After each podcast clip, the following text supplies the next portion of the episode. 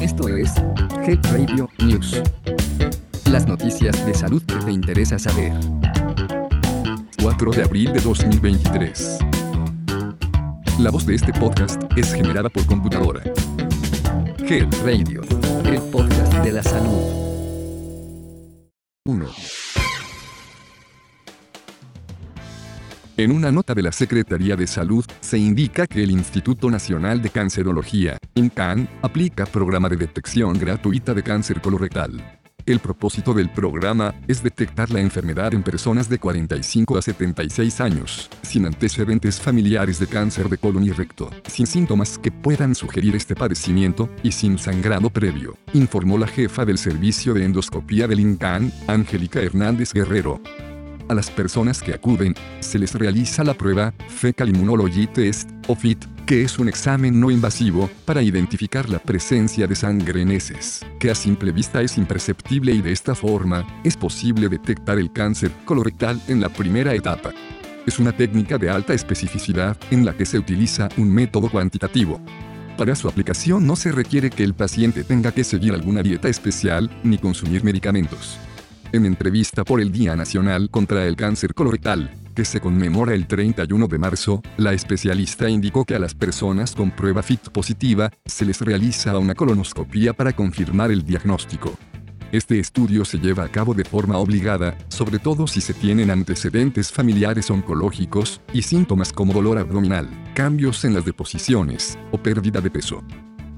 La jefa del servicio de endoscopía explicó que este programa inició en 2017 y fue dirigido al personal que labora en el instituto, y en ese año participaron 270 personas. También comentó que en México se registran 14.500 casos nuevos de cáncer de colon al año. 75% se detecta en etapas 3 y 4 y es más frecuente en hombres. La especialista precisó que existen factores asociados con el desarrollo de este padecimiento, como la dieta baja en fibra, sedentarismo, tabaquismo, obesidad, consumo de alimentos con conservadores y refinados. De igual manera, inciden los antecedentes familiares de poliposis adenomatosa familiar y síndrome de Lynch. La especialista recomendó aumentar la ingesta de frutas y verduras, consumir alimentos con fibras para mejorar el tránsito intestinal, realizar ejercicio y mantener el peso corporal adecuado. Las personas interesadas en realizarse la prueba FIT para la detección de sangre oculta en heces y detectar de manera temprana un posible cáncer de colon, pueden llamar al teléfono 55 56 28 0400, extensión 13301 o 13305, de lunes a viernes. 2. Ante el Día Mundial en Concientización sobre el Autismo, el pasado 2 de abril, la Clínica de la Conducta y de las Emociones del Hospital Psiquiátrico Infantil indicó que atiende cada año a 305 pacientes nuevos. Dicha conmemoración tiene el propósito de visibilizar a las personas con trastorno del espectro autista, o TEA, y contribuir a promover el ejercicio efectivo de sus derechos.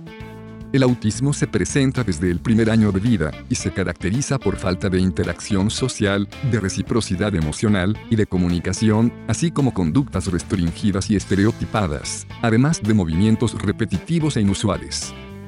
Se estima que en el mundo, el autismo afecta más a los hombres que a las mujeres, con una relación de 4 a 1, según lo informó el director del Hospital Psiquiátrico Infantil de la Secretaría de Salud, Héctor Rodríguez Juárez. Las personas evitan el contacto físico, hacen movimiento extremo de manos, como un aleteo, tienen retraso en el desarrollo del habla y el lenguaje, se aíslan y muestran falta de interés y de interacción con otras niñas y niños. El trabajo conjunto de los sectores salud, educativo y social ocupa un lugar importante en la identificación de la población con trastorno del espectro autista. Asimismo, se indicó que existe en promedio 60% de probabilidad de que el autismo sea heredado. La prevalencia aumenta en las y los hermanos de personas con trastorno del espectro autista, en comparación con el resto de la población. El director del Hospital Psiquiátrico Infantil destacó que es importante que madres y padres de familia observen la conducta de sus hijas e hijos, estén atentos a sus movimientos, mirada y lenguaje. En caso de que un menor presente síntomas del trastorno del espectro autista, deben solicitar atención médica, de preferencia especializada. No deben confiarse en que, si hay un retraso en el lenguaje, con el tiempo van a hablar. Algunas de estas niñas y niños pueden tener un coeficiente intelectual promedio, y esto retrasa el diagnóstico, debido a que los síntomas se confunden con otras condiciones como el trastorno por déficit de atención e hiperactividad, o TDAH. Insistió en que es indispensable identificar esta condición a tiempo, ya que hay casos que se retrasan hasta 8 años, inclusive los jóvenes ya estudian la universidad y no han sido detectados. Rodríguez Juárez explicó que el tratamiento es multidisciplinario con apoyo de neurología y rehabilitación del lenguaje para mejorar la comunicación con los demás y brindar herramientas adaptativas en la interacción social. En tanto, la distracción y la falta de concentración se trata con medicamentos. En este contexto, adelantó que del 17 al 19 de abril se llevará a cabo el curso Diagnóstico y Tratamiento de los Trastornos del Espectro Autista. Las personas interesadas pueden inscribirse en el correo capacitación hpijn.gmail.com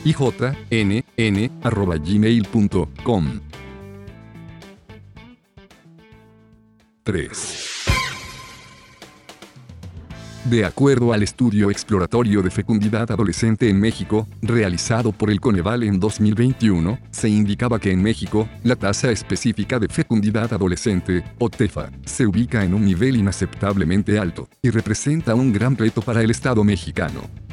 En 2021, la tasa de fecundidad adolescente era de 68.92%. Dicha tasa se refiere al número de nacimientos por cada mil mujeres, de 15 a 19 años.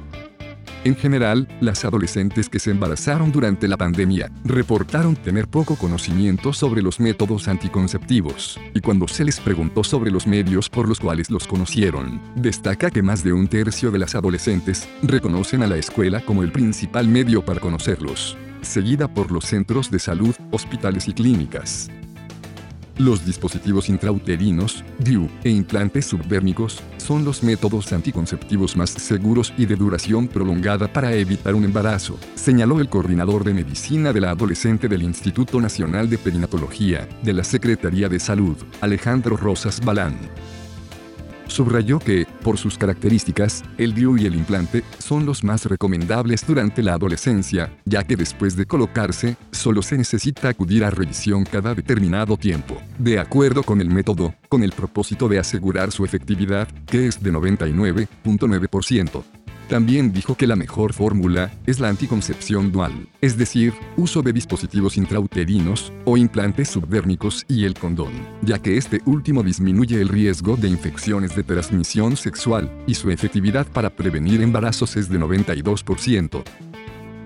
Rosas Balán, indicó que los principales factores que puede generar el embarazo en la adolescencia son la falta de educación en salud sexual y reproductiva, ya que las adolescentes, aunque dicen conocer los métodos anticonceptivos, en muchos casos desconocen su funcionamiento, seguimiento o contraindicaciones. El embarazo adolescente, agregó el especialista, no solo es un problema de salud pública, sino multifactorial, que involucra los aspectos cultural, económico y social, debido a que las jóvenes, en muchas ocasiones, truncan su educación y deben comenzar a trabajar indicó que el embarazo adolescente aumenta la morbimortalidad, debido a que las mujeres presentan más riesgo de anemia, parto pretérmino, infecciones de transmisión sexual y ruptura prematura de membranas que conllevan al nacimiento prematuro.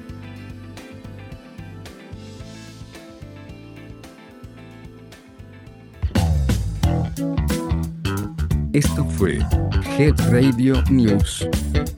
Mantente actualizado de las noticias más relevantes en salud. Escúchalas todos los martes en punto del mediodía. Hasta pronto. Health Radio. El podcast de la salud.